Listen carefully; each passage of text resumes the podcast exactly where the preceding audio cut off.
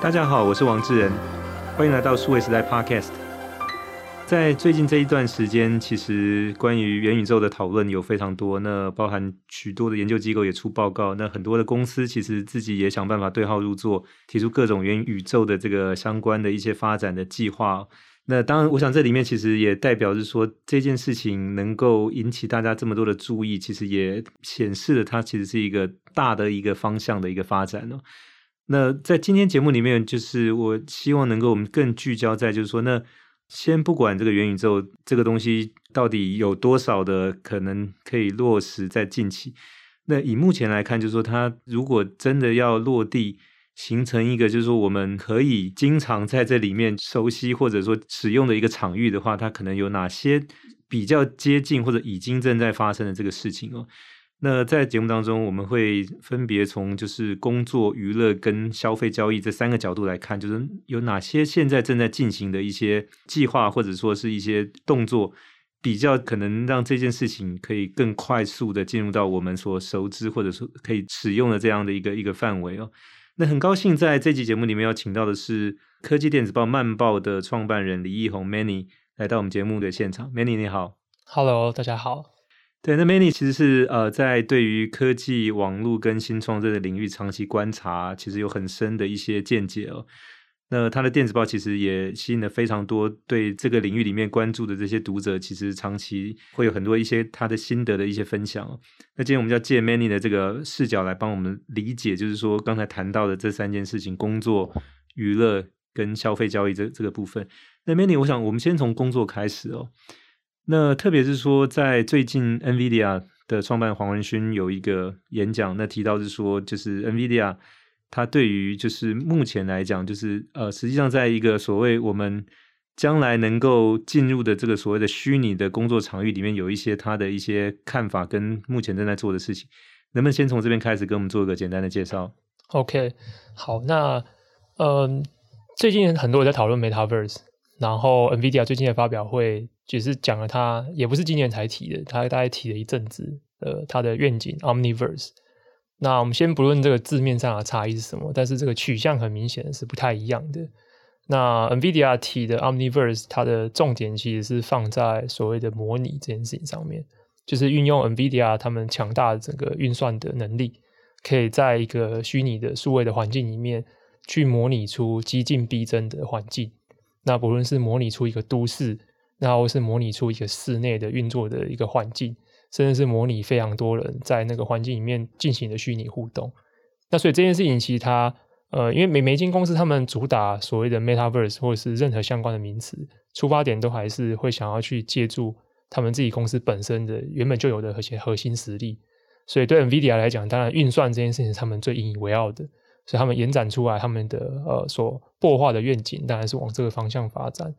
但那件事情当然是非常有趣，因为它可能对很多的制造业的人来讲，其实不陌生。因为大概在两千年初期的时候，在制造业领域就有一个概念叫做 Digital Twin，所谓的数位孪生这样子的概念被抛出来。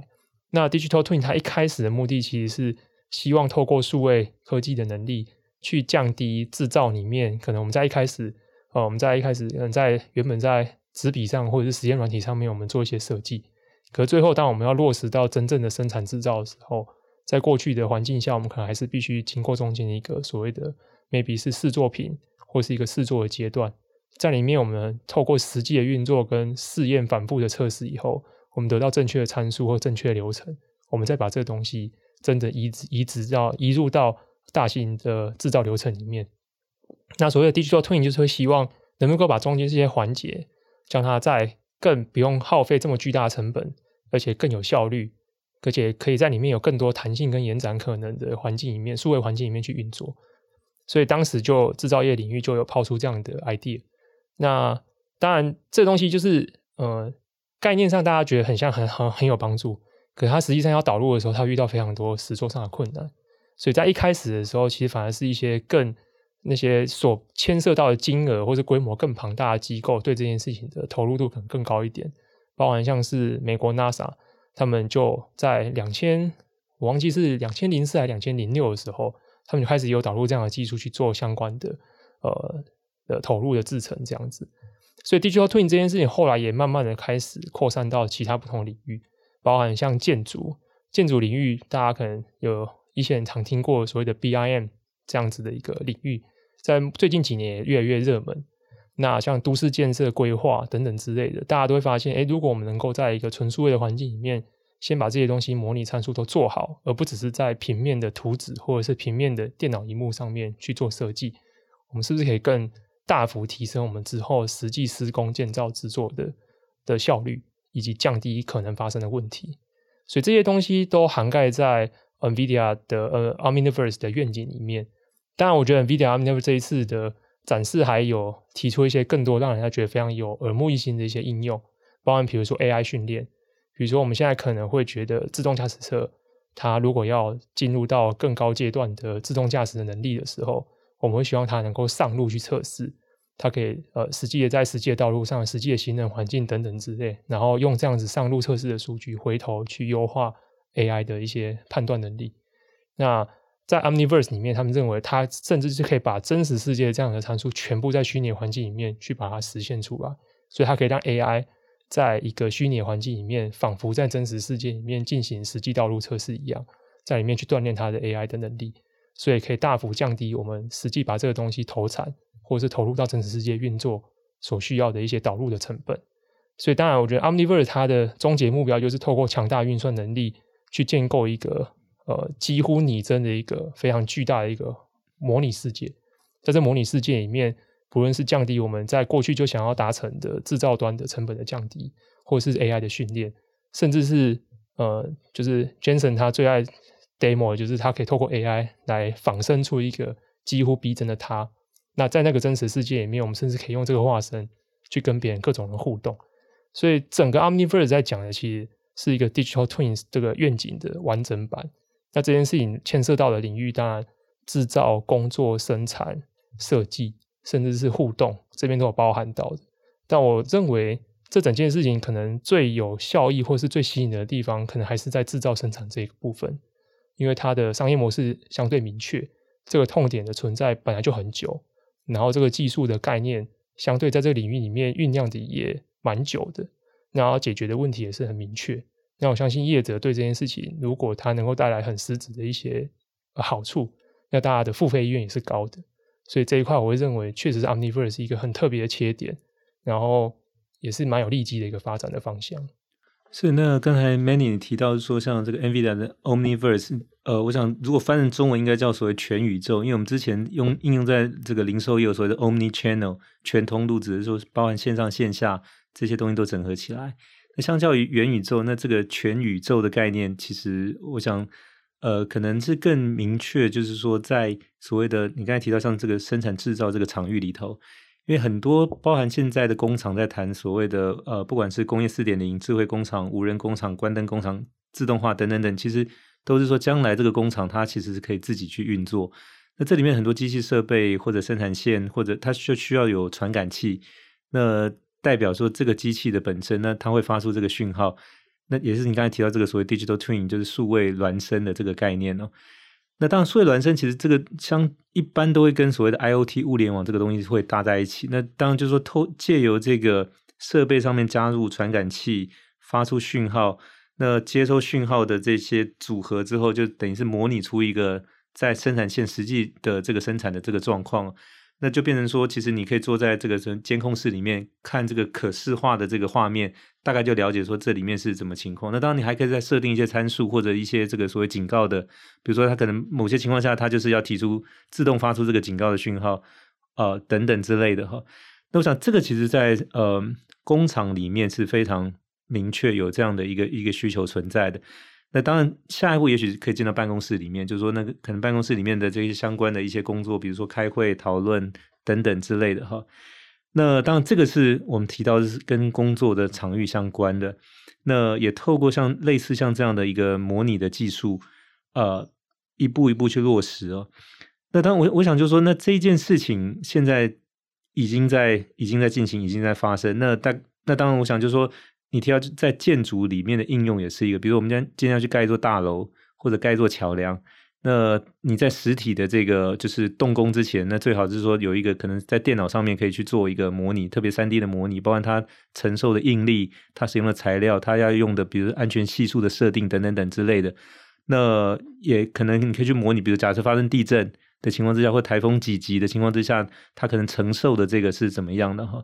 那这些就是说尽可能的，就是说过去你只能在纸上去计算，那接下来就是说，如果你能够把这些参数都设定好。它其实就可以在电脑上面去做相关的这些模拟，到接近真实的这个状态哦。我想这个其实它的功效是非常大的。那也因为可能有类似像这样的一些工具的成熟，那确实以后有很多的工作就可以进入到这种所谓的虚拟的场域里面去完成哦。那你看到是说，那那当然除了刚才这些工作之外，是不是还有一些其他的这种领域，可能将来也可以跟这样的应用去做结合？刚刚才提到建筑那个，我就让我想到，嗯，好像是今年还是去年，我的漫报里面有提到一个欧洲的一个新创，那他们的服务做了一个蛮有趣的创新吧，就是嗯，我们刚才讲到建筑，可能是说一座桥梁或者是一栋房子、一个大楼，但是那间新创他们呃的整套系统是可以让设计者去做整个社区的。呃，预先的规划跟模拟，比如说它里面有一个应用，我觉得蛮有意思，就是欧洲人可能 maybe 就是我没有在那边生活过，我不清楚，但欧洲人可能很在乎日照，就是采光，或者是说他们居住的时候，他们被太阳照到的权利这部分的的讨论。但是这部分就是它那个套软体，就是它可以在你建设这个社区、经营一一个社区的营建案的时候，就可以去模拟不同季节。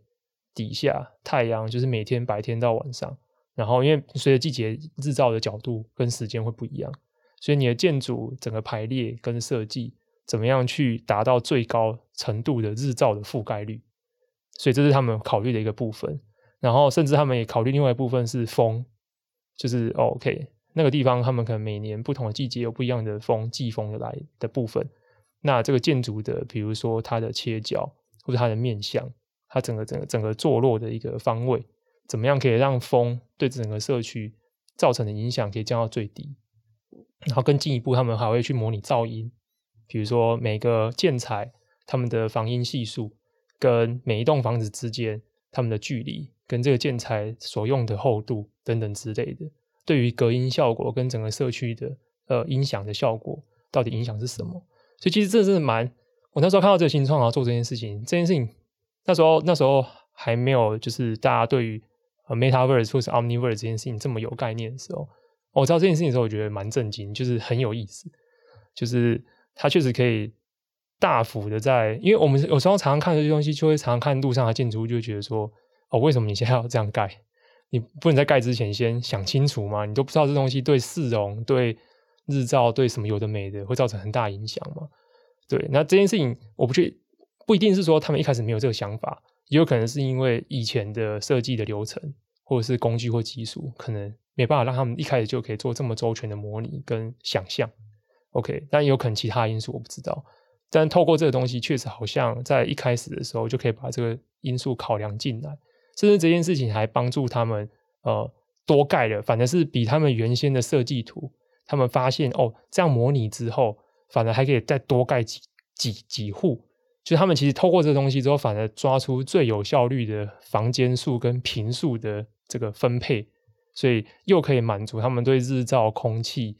噪音等等的的要求，反而在里面还可以在有效的容积范围里面去生出更多的房子。所以这件事情就是在经济理性上其实带来很高的效益，同时又顾及了居住人的生活品质跟整个环境的规划。那这件事情其实我觉得科技对这件事情带来非常非常大的帮助。这是非常有意思。那我相信 Omniverse 这个愿景，它如果能够更全面的施展下去，可能可以在更多领域创造出这种我们发现对我们的生活、对人类的整个生活有非常多实质的变化。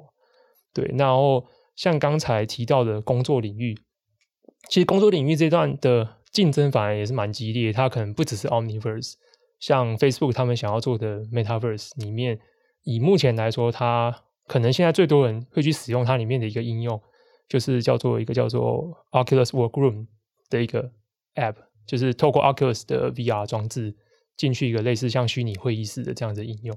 这东西也蛮多。然后里面当然它的体验也是蛮好的，因为它里面有搭配的空间音效的的方法，然后它里面对于每个人的化身的呈现方式也相对是生动的。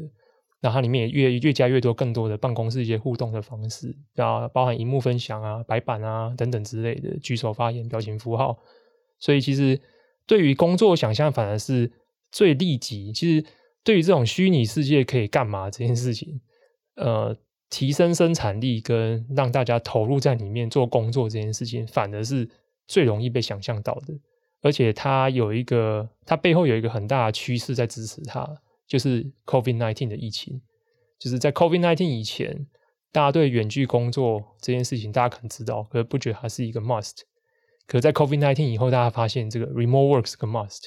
视讯会议也好，或者是在不见到人的情况下，我们要来讨论工作这件事情，它变成是一个必须，是一个刚需。所以在这个 trend 的底下，我觉得更助长了大家会想要在另外一个虚拟空间里面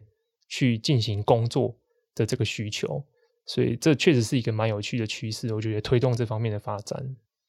那我想就是说，像这种所谓的你把在原本实体世界的工作。借由可能传感器去做模拟，把它给呃数位化、虚拟化到这个电脑上面，或者是可能将来类似接近像电脑这样的一个场域去进行。其实，呃，我想这个是一个呃逐步要展开并且扩大的一个工作。但是，其实先前已经也也有类似。那当然，刚才这个 Many 提到是说像盖大楼这个，但这是一个就是那另外就是说，像我们其实看到。一般的这种航空公司训练飞行员，它也有模拟飞行器。那比如说像 NASA 训练这个太空船的这个驾驶员，其实也有这种模拟驾驶的这个概念哦。所以等于是说，他在正式去开这个太空船之前，其实可能已经在这个呃房间里面模拟上百次或上千次整个这个情况。那当因为过去那种所谓的运算力是比较贵的，或者说你要去形成一个这样的模拟器是是比较贵的，所以它只能限定在特定的这种工作范围里面的人，比如说太空船的驾驶员或者民航机的这个飞行员哈。那我想类似这样概念，随着这个运算的这个就是慢慢成本下降，以及就是说以后要模拟可能各行各业的工作这件事情，透过也许有一些工具或者这种平台或者设计方法。可能将来大多数的工作都可以把它给模拟化，然后数位化到这个场域里面来。那这个其实也是我们在看，就是可能 Omniverse 这件事情再往下走，呃，因为它相对来帮忙解决计算力跟这个所谓的可能所谓的画面的这个场景要接近真实的这样一个一个方式，以后就变成老师教书，或者说也许我想更进一步，以后可能外科手术。在动的那个是不是也可以上这个模拟去先进行？比如说一个一个医生在训练过程里面，他除了去呃要陪在老师旁边看很多台的这个动手术之外，是不是有一个以后类似像这种外科手术训练的这种他自己上去模拟的这个哈？那所以我想这个其实可能性是有蛮多的。是，我觉得刚才提到一个非常重点，就是嗯，我说我们看近代的科技的发展，其实我们很难，就是常常会听到有一种反对论说啊，这个以前就有。然后什么东西二十年前就有，什么东西不是新的，什么东西怎样怎样？但其实中间有个非常非常大的关键的变因是，呃，可负担性，就是 affordability，就是当一个东西它不能被大家用，可以可以让大家经济条件都能够入手的情况下的时候，它其实不会对整个社会文化产业经济条件造成巨大的变化。所以，光是把呃，也运算力这件事情的成本降到一个大家可以负荷的情形，并且在同样的单位经济成本的前提下，还能够做到比以前更好的事情，这件事情其实是近代很多的科技发展的一个重大突破。比如说 VR 好了，大家可能会觉得说，OK，VR 可不是新东西，嗯，九零年代就有人在做啦。那两千二零一三一四年以后的 VR 又怎样？可是问题是。我们现在是把一个一万多块钱，甚至是 Oculus Two 不到一万块钱的东西，可以做到比二十年前还要好的画面，甚至更多的功能，包含手势辨识等等之类。然后一个这么轻巧、这么便宜的东西放到全球，虽然现在大家会觉得普及度还不高，但至少全球也是几百万人拥有这个装置，所以这个东西才会去驱动一个新的变化。所以我觉得可负担性这件事情造成的冲击跟影响是远超过大家想象的。那我觉得也是这一些巨型的科技公司对我们带来最大的一些好处跟推进的一些变化的起点。是，那我想到这个可负担性是一个很重要的关键，就是说，呃，技术本身其实一直也在发展，但什么时候它能够进入到，就是说一般人或者多数人能够使用，它其实当然跟这个价钱和成本有很直接的这个关系哦。那工作场域这件事情，我想就是它很重要的地方在做，因为如果这个东西有效，能够创造价值，那一般的企业愿意付钱呢。那当然，这个付的钱会比起是说它。原先就是可能用还是传统的方式在做事，产生效益更大，而且那个差距越越越来越明显的时候，那多数的可能企业就开始往这个里面去转。那我想它会有一个所谓的，我们一般在讲所谓的 critical mass，就是它一个关键的这个数量什么时候会转换。那当这个里头就是呃所谓的可负担性扮演一个很重要的角色。那当目前来讲，如果从工作这个场域来看，大概制造业的工厂。自动化这件事情，然后把它转到这个所谓虚拟的场域来操作，应该是我们现在看到第一步会发生的。那接下来可能要进入到办公室里面，那办公室里面就各行各业都有可能性的，包含他也许是做贸易的、做零售的、做金融的等等等哈。那当然也牵涉到他怎么样去把他的工作这个东西能够数位化，然后再虚拟化才可被模拟啊。那但我想这个只是时间的问题，就随着那个成本逐渐的下降，然后这个所谓的可负担性。变成呃现实哦。那第二个要请教 Many 这一块，就是说，那我们刚才讨论到就是关于工作这个部分的问题。那第二块就是说，那在娱乐这一块呢，就是那特别是说，如果我们看娱乐，其实游戏是大概不可避免的。那特别是说，针对可能现在比较属于青少年或者小朋友这一这一块的游戏，因为他们是所谓的未来，就是呃，应该就是看他们现在做什么。这个是巴菲特很有名，就是说你想知道。将来的这个产业会怎么发展？就是看现在客厅里小孩在玩什么。那所以我们来看，就是说，如果是针对现在比较属于青少年跟小朋友这一块的游戏的话，呃，大概比较多人谈到的公司，其中有一家叫 Roblox 哦。那 Many 可不可以介绍一下 Roblox 这家公司？就是为什么现在在谈到元宇宙的时候，这么常被提起的这个名字？好，嗯，游戏之所以就是大家讨论到 Metaverse 的时候，一定会讨论到游戏。原原因是因为游戏是一个存在最久，然后存大家最习惯的在虚拟世界里面活动的一个项目。就是说，大概从有三 D 画面的线上游戏，大概可能一九九五年以后，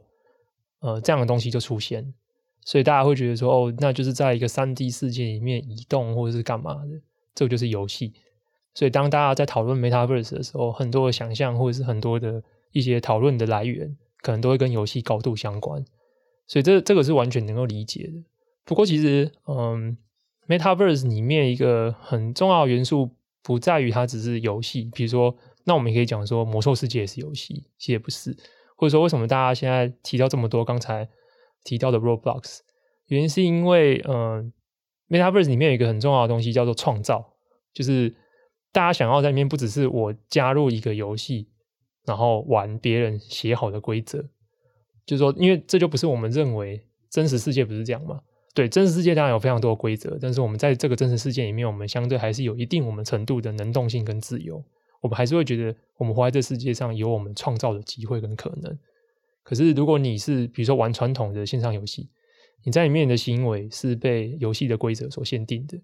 你在里面可能可以做出一些。大家约定成熟的一些创造性的活动，但这只是大家约定成熟，你不是真正的在里面实行的创作的活动。所以，可以在一个虚拟世界里面进行创作这个行为，在过去它也不是新的。我我还是觉得重申，就是说它不是新的。我们很很很难去说任何一件事新的。比如说这种东西一般叫做 user generated content，就是用户创造的内容，简称 UGC。其实 UGC 也是非常久的，大概。过去二三十年就有的东西，可是 Roblox 把这件事情做到一个，它的可负担性非常非常的，就是它的成本非常低，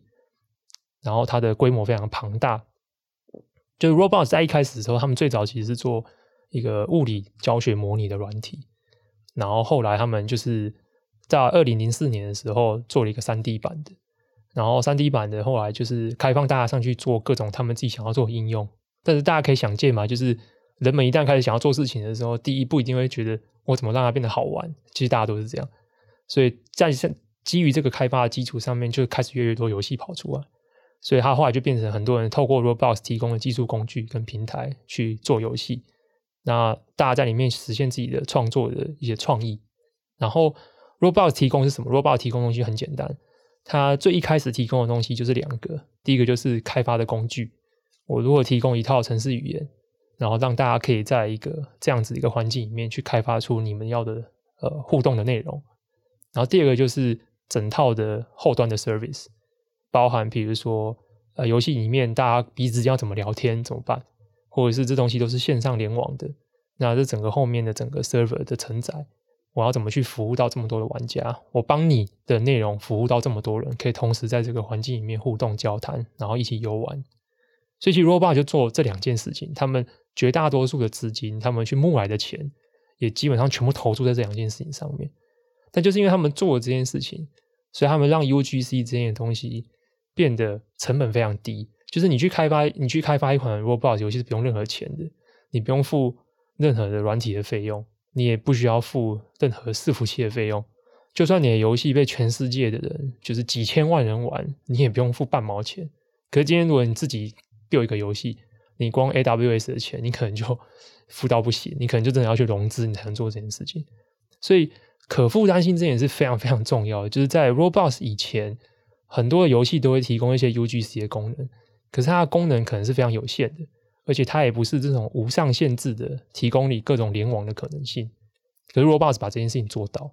所以他做到了之后，他开始吸纳了大量的人，想要在这上面发挥自己的创意。然后去实践自己想做的事情，然后让更多人来参与他开发出来的游戏或是互动体验。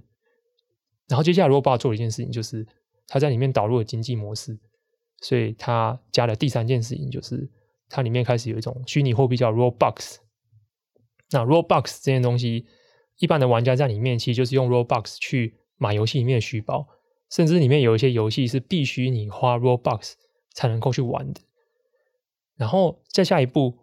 呃，Roblox 就让开发者，因为开发者会从玩家手上去收到这个 Roblox 的一部分的分润，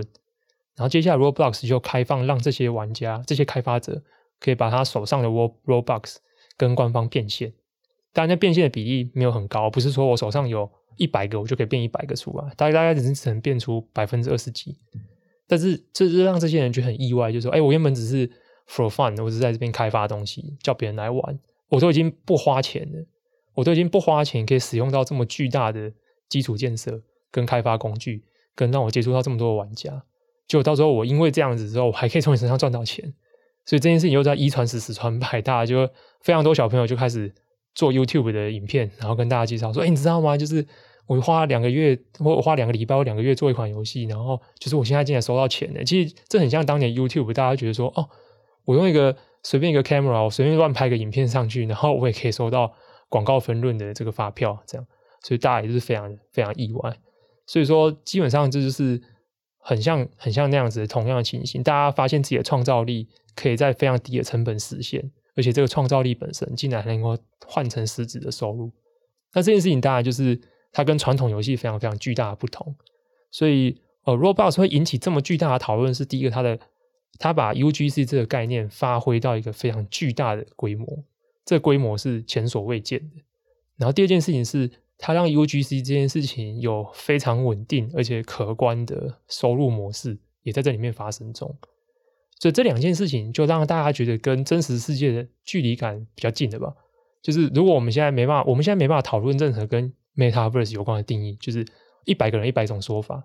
但是。Somehow 在这些定义的背后都隐含着同一种想象，就是我们认为那个虚拟世界可能会跟我们真实世界的体验是更接近。我觉得这个可能是大家可以比较接受的共识，只是是怎么个接近法，大家不知道。但是过去的游戏大家不会这种感觉嘛？因为我在里面我没有自由，然后我在里面做的事情它不一定能够化为真实的经济活动。但是在 Roblox 里面，这两件事情跟我们真实经世界的体验的距离感是更近的。我在里面自由度更高了，然后我在里面做的任何事情，它可以某种程度的一个经济回报的条件回到我身上，所以这个是我认为为什么 Roblox 在这个时候跟 Metaverse 这个想象开始重叠度渐高，然后大家讨论度也开始往这方面集中的一个很关键的原因。呃，Roblox 这个公司是二零零三年在西谷的 San Mateo 这个城市成立的。那它的营业额大概是五亿美金。那一九年是五亿美金，然后二零年是九亿美金。那预计今年二一年大概可以做到十八到十九亿美金哦。那虽然成长很快，但还是一个亏损的公司哦。但它市值现在大概有六百亿美金出头，大概在六百二、六百三十亿美金左右。那我想它其实很值得关注的一点是说，在它去年要去年底要上市的招股书里面有提到，是说它大概月活跃的这个用户大概三千两百万。那到今年其实已经到四千七百万了。那去年底的这个三千两百万，它的平均年龄是十三岁，所以就是它其实是在美国有很多的小学生回家之后就开始在玩这个游戏了。那 Roblox 它其实本身是一个平台，它那这些小学生其实是可以利用这个简单的工具去开发自己的游戏。那当然你也可以邀请朋友来一起玩哦，所以它其实不只是一个游戏，它也有一个社群互动的功能在里头。那我想，甚至就是当这些小朋友就是长大之后，他其实如果这一件开发游戏成为他的兴趣的话，也可能成为他的工作在这里头。所以其实你不一定能分得那么清楚，是说在 Roblox 上面到底是玩游戏还是工作，他可能将来就是同一件事情哦。那特别是平均十三岁这件事情，我觉得是特别有趣的，是说如果我们要看未来，可能就是这一群。小朋友就是现在四千七百万在全世界的哈，当然以北美为主，就他们在做什么样的事情，可能是更值得我们来注意的。对，这件事情蛮有意思的。其实我我我一直在思考，因为当然我已经没我我我没办法去同理十三或者更小的小朋友在想什么，这是有难度的，就是我没办法理解，所以我只能透过一些影片，因为其实国外有非常多的家长会侧拍自己的小孩，尤其是在疫情期间，他们就是要数位。数位托养吧，就是反正因为小孩就是没有学校，反反正就是我觉得疫情很有趣，疫情才让大家知道学校的对于家长最大的功能不是教育小孩，是让小孩可以有一个合法的时间，就是有别人帮你托管这样。然后他们就发现哇，这真的是很痛苦，所以他们在家里就用各种方式让小孩分心去做别的事情。所以 Roblox 在二零二零年的时候，当然是迎来一个非常巨量的爆炸的一个成长，很大原因是因为这些。家长把这小孩送进去 Roblox，可是看那些侧录影片非常有趣，就是小朋友真的就把 Roblox 当成他们的课外活动，比如说他们就是呼朋引伴，他们可能以前下课就是一起去公园干嘛，就他们就是一下课或者是上完线上课程以后，就是开始呼叫朋友，然后大家一起去说，哎，我们今天去那一个，就是他们有点想把 Roblox 当成一座一座公园，就今天这个公园是有溜滑梯的，那个公园是有荡秋千的。所以我们今天来这个公园，我们一起去那边玩什么吧。然后玩一玩之后，然后里面就有小孩就抱怨说啊，这个很无聊哎。然后我们就再换下一个，就是很有趣，就很像小朋友在公园里面挑游乐器材，然后觉得我不要玩这个，我要玩这个，这很有意思。所以我其实我我其实也只能，因为我自己以前有玩 Roblox，但是我没办法理解小朋友为什么玩。然后我就是透过看这些侧录的影片，反正家长很喜欢拍自己小孩在干嘛，然后我就我就去猜想，就是为什么这些小朋友这么喜欢玩 Roblox。然后我发现。可能可能这真的不是一个正解，但至少我看到一个心得，我觉得蛮有意思。就是我觉得因为 Roblox 上面有太多东西可以玩的，就是这样。就是小朋友是一个注意力时长没有很很久的一种，容容易缺失，或或者就是对，嗯，他他不像不像一般的，比如说青少年或是成年，比如说我玩一款游戏，然后一款线上游戏，我可能可以非常的专注，投注可能几百几千上万个小时。对，他们就是这东西一一旦怎样，他们就想要换，一想要想要换。然后 Roblox 确实是提供了这种巨量的可能性，然后甚至是他他提供另外一个可能性是，因为小孩学习能力很强，然后如果那种玩心很强的人，他们会觉得说啊，我怎么怎么玩都没有玩到我喜欢的，所以他们可能就会就觉得说，那我自己来做一个。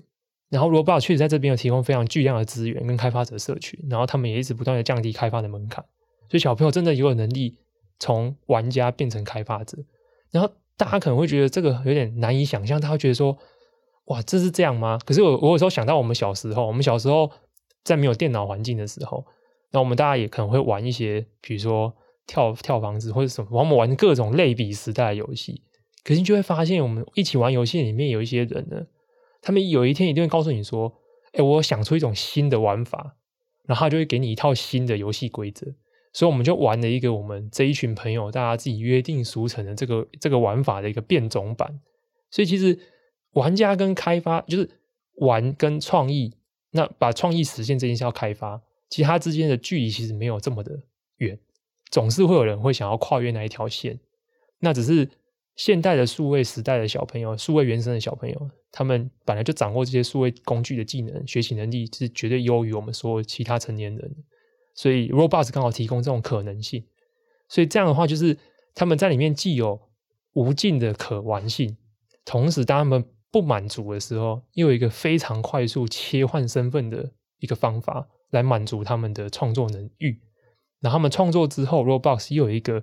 几乎零成，就是反正也不是几乎，就是零成本的一个 server 的服务，还有个发行管道给这些小朋友，所以他们立刻就这个游戏上去之后，就可以立刻跟其他的朋友炫耀。说：“哎、你赶快来玩我玩的东西。其实跟我们以前小朋友在做的事情其实一模一样，只是现在他是透过一个规模更大，然后更数位的方式在执行。所以这件事情，我觉得完全符合小朋友的，就是不论他们注意力短，或是他们很喜欢创造的能力，或者他们学习能力很强，或者他们很需要呼朋引伴，然后有社交这样的特性，我觉得完全符合这个年龄的小朋友他们要的东西。”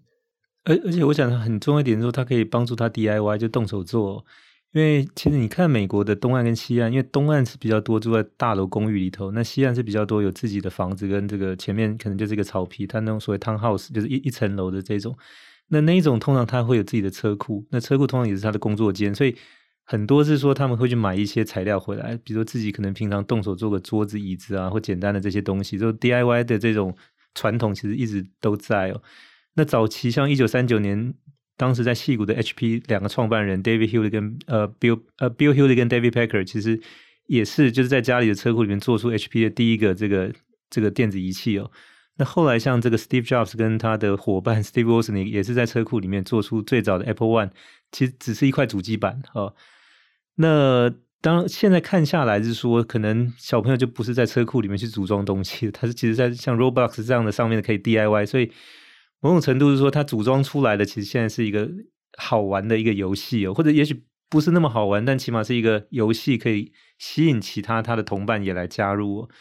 那当然，这个从 DIY 传统来讲，它是一致的，那只是说现在不是去做实体的桌子、椅子或电子仪器或者主机板，而是说他去开发了某一款游戏哦。那当然也也体现他这个创作能力。那我比较好奇是说，像这样的一个游戏也引入到亚洲来，现在包含在中国跟腾讯有合资公司。那包含像 Roblox，其实在韩国也很流行，还曾经进入到这个就是它的这个畅销的 App 里面的前十名哦。但亚洲的文化也会是创作吗？还是说它更多就是只是去玩这个游戏而已？对，这这个是一个非常有趣的的的话题，就是那 Roblox 进中国，那跟腾讯合资嘛，那他们现在合资的公司叫罗布勒斯。那其实这也是罗罗布乐斯刚好在今年的。暑假的时候正式上线，然后这也是他们现在目前的主要发展的重点，就是他们现在的发展重点就是打造中国的开发社群。这确实就像我们刚才提到的，就是亚洲这样子的 DIY 文化，并没有本身先天就这么盛行。但是这这件事情确实是中国不论是他们的中央政策，然后非常重注重的一件东西，就是。如何让数位教养，然后数位工具使用技能，可以更早在基层教育里面就开始扩散培养起来？这个政策的基调是符合的。然后同时，这也是腾讯它跟 Roblox 合资公司想要达成的一个新的路线。所以说，它反而有点像是透过 Roblox 已经建置好的这样一个非常强大的开发工具，跟很强大的一个后端的一个运营能力。然后来在中国重新培养出一批新的开发者的社群，所以他们现在中国有很多的呃做法，比如说他们跟学校、跟甚至跟一些技术学院开课，然后开说怎么在 Roblox 里面做开发的工作，然后他们也举办非常多的开发者的大赛大奖，然后跟非常多他们现在好像我看他们的说法好像是跟几十间的小学有类似的这样子的合作，所以我们希望把这样子的开发的风气把它渲染开。其实很有意思，就是，所以我觉得 Roblox 最后会选择腾讯来合作，很大原因是看上可能在中国有能力去从零到一把这样子的文化跟根基跟社群建立起来的业者，其实没有太多间。那腾讯本身有微信的关系，然后本身也是中国最大的游戏发行商，所以他能够接触到的用户的群众，跟他对社群社交的理解的深度，确实是比较有机会帮助 Roblox 把这件事情建立起来的。所以我的观察是这样。呃，腾讯其实营营业额来讲，现在应该也是全世界最大的游戏公司哦，因为它去年大概营收是八百五十亿美金，里面过半其实都是游戏产生的。那所以我想从这边来看，那当然另外一个是说，呃，以中国来讲，就当然过去也许创造力没有像大家预期那么强，但近年来其实像一些 UGC 的，特别是短视频的影片，你会发现很有创意跟活力。抖音啊、快手啦、哔哩哔哩这些，其实不止在中国热，其实也热到全世界去了。那将来这一股创造力，除了拍这些好玩的这个短视频之外，能不能把它应用在游戏的开发上面？其实我想这个也是大家值得期待跟关注的一块哦。那当回到就是说，Roblox 这边除了它提供给这些呃小学生一个 DIY 去建立自己的世界的这样的一个一个工具跟机会之外，另外就是说，刚才其实 Many 有提到，就是说它上面有自己的货币 Robux 这个货币，就是它其实可以作为交易。的这样的一个呃流通的一个机制，所以就变成说，在 Roblox 这个平台上面有许多的开发者，那只要这个游戏本身吸引到有其他人愿意来玩付钱的，它也可以产生有交易的这个过程哦。所以等于说，在这个系统里面，它其实不只是一个游戏平台跟开发 UGC 的这样的一个一个形态，它本身也完成了一个所谓的支付交易的这样的一个机制。那这件事情有趣的地方在于说，如果这些小学生他除了平常可能就是习惯拿钱去买买零食、买食物之外，玩游戏的时候他会用这个所谓的这种线上的货币去做支付。那将来有可能随着这个使用的人数越来越大，这个流通的货币就可能以后不止在 Roblox 上面了。它有有可能就因为这个关系成为一个，比如说也许元宇宙里面的某一种线上的货币或者流通的一个机制。Manny 可不跟我们分享一下？因为现在其实跟着这个来的，就所谓 GameFi，就所谓的游戏金融这个行业。那当然，这里面大部分现在都还是新创公司哦。那这个到底是怎么回事？可不可以跟我们也分享一下？好，这个就是，嗯、呃，区块链目前对最最主区块链现在大家台面上最 aware 就最意识到或是最流行的，通通常都是跟金融相关的应用嘛，从币啊到交易。到衍生的金融性的呃一些商品，那所以这时候后来最近有一个字就很红，就是 DeFi，就是去中心化金融。那接下来开始有些人把这样子的去中心化金融里面的运作的方法，他们觉得说，哎，因为大部分的游戏其实都有里面的经济系统，其实游戏是任何游戏里面都有基本的经济系统的几乎，甚至我们比如说打砖块。它有个经济系统，就是分数。对，那很多游戏都有，大部分游戏都有经济系统。所以说，大家会觉得说，那这经济系统可不可以让它更像真实世界的金融行为？那它更接近真实世界金融行为的同时，它是不是也可以为玩的人带来真实的财富的累积的可能？所以，它有另外一个很常讲的名词，就是叫做呃，play to earn，就是边玩边赚，就是。我可以玩游戏，然后赚到钱，这样。当然，这概念不是很新，就是在过去非区块链游戏就有人在主张这件事情。可能比如说，呃，你玩什么游戏，或者是陪玩多久，然后官方可能就会发给你一些东西，这些东西是可以兑换成真实现金的。但这个概念在区块链游戏里面是更盛行的，因为在区块链里面，你获得的虚拟资产有更有效率而且更流通的管道，可以实质的变成真实世界的法币。所以这概念是更为盛行的。那所以所谓 GameFi 这件事情，就是大家会想办法把这样子的 model 套进到呃，把原本游戏里面的金金融经济体系替换成更接近真实世界而且可出金的模式来运作。这个是目前蛮流行，至少在区块链游戏领域里面蛮流行的一个概念。所以里面可能就会发生非常多，觉得我到底是在玩游戏，还是我在做金融活动的一些想法，比如说我可能进去，我玩游戏的目的是，我进去要买一个东西，然后这东西买低，然后接下来我可能想办法把它卖高，这是一种玩法，或者是我买进来之后，我把它出借给别人，然后让别人玩的时候，他赚到的东西我可以分到利润，然后或者是还有很多非常多其他衍生性的做法，然后像这种概念也会延伸到，比如说你可能不是买一只虚宝，你可能买一块地，然后这个地可能就有点像比特币的概念，就是它是有限的，所以整个游戏环境里面就是切成多少格的地，每个地就是出价多少，那你买了之后就像真实世界的房产一样，它就会只会涨会增值嘛，所以它其实就是呃，我觉得区块链的技术加上它衍生的金融的操作的一些实物上面的操作。然后套进到游戏里面，它就让游戏里面的经济体系更接近真实世界里面的金融的环境。然后，而且它真真的也跟真实世界金融环境之间有一个通口，就是我确实在里面做的事情，它是有机会变成真实的财富增加。所以说，这整件事情就是目前一个蛮今年以来蛮热门的一个趋势。对，因为像虚拟货币，像不管是呃比特币、以太币，它其实本身就具有资产跟货币两种角色。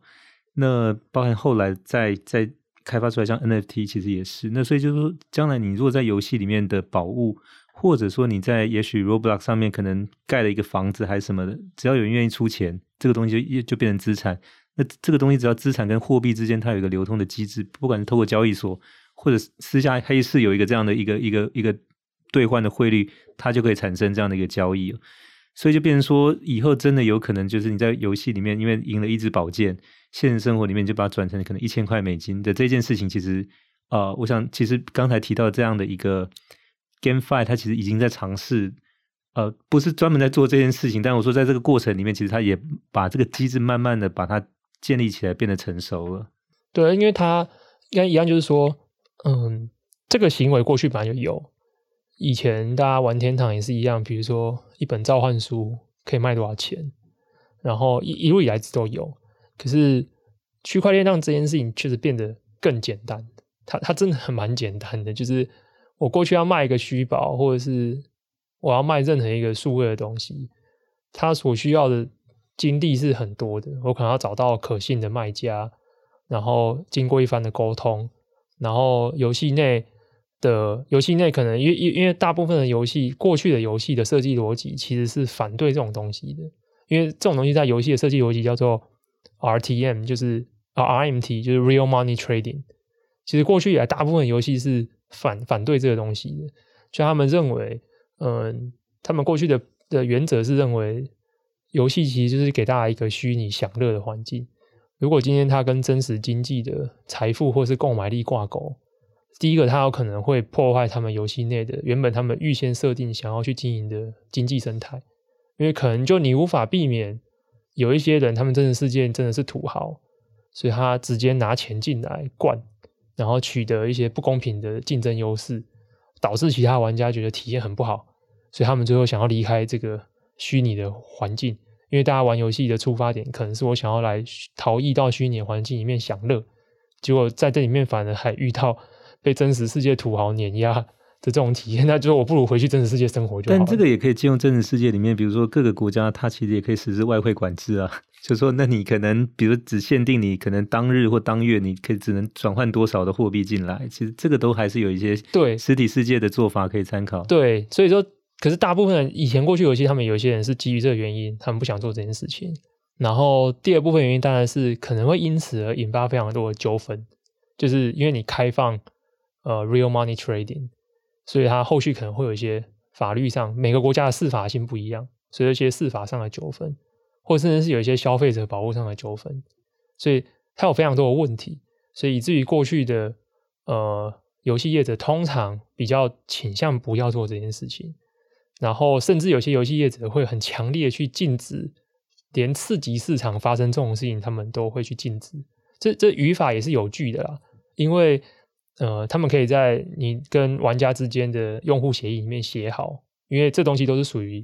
因为虚宝是属于游戏的功能，所以等于是你是利用这个产品的功能去做其他的盈利行为，所以他们是可以在使用协议里面去禁止这个事情发生，所以他们甚至连刺激市场都会去禁止。所以整体而言，过去的环境这个行为这个动机本来就有，可是它要执行的难度是高的，然后它可能会引来的一些负面的风险也是多的。可是区块链这个技术。跟现在整体的市场的氛围，其实把这件事情做到更加的容易，就是你要在链上面移转任何资产，做任何交易，做各种衍生的金融的行为，这是超级无敌容易，真的就是按几下就完成，然后马上就是赚钱赔钱你就知道了。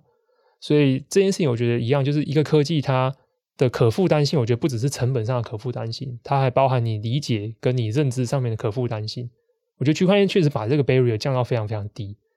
所以它确实引发了一个我觉得很大的可能性，这也是大家不断的在试图探索的。当然反对人也是很多啦，就是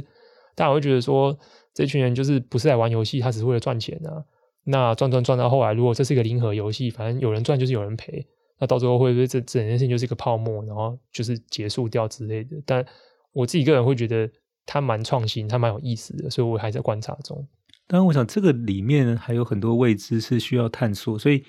不一定说刚才谈到的这些模式或者这些新创会能够走到最后。但是起码就是说他们在探索试错的过程里面，其实也帮我们去看，就是说那这里面的可能性，那包含就是适法性，以及说将来这个东西到底是可不可持续的。那总得有人先跨出那一步。去探索未知，有点像美国当年去开西部拓荒一样，就是你还是得有一些胆子大、愿意承担风险的人。那这个过程当中，你有可能丧命，但你也可能就是对赢得一大片土地，然后成为就是新一代的这个富豪。就说，那这样的风险跟机会是并存的。那回过头来就说，呃，像目前来讲，就是大概可能这一些是代表可能我们现在这个社会去往这个未知去探索那个所谓西部拓荒的一群。我想就是。呃，从他们现在的这个经验当中，可能也可以有一些蛛丝马迹，是我们可以从里面去得到一些参考的。好，那我们今天很高兴，就是请到李义宏 Many，呃，他到我们节目来，那跟我们谈到，就是说从现在的工作场域，从现在的游戏场域，从现在的包含金融支付的场域来看，就是说关于元宇宙的这个实现落地的一些场景的，目前实际上在进行的一些呃过程呢。谢谢 Many，谢谢。呃，也谢谢各位听众的收听，希望大家会喜欢这集的内容。欢迎点赞、转发，也请给我们持续关注和留言。我们下期再会。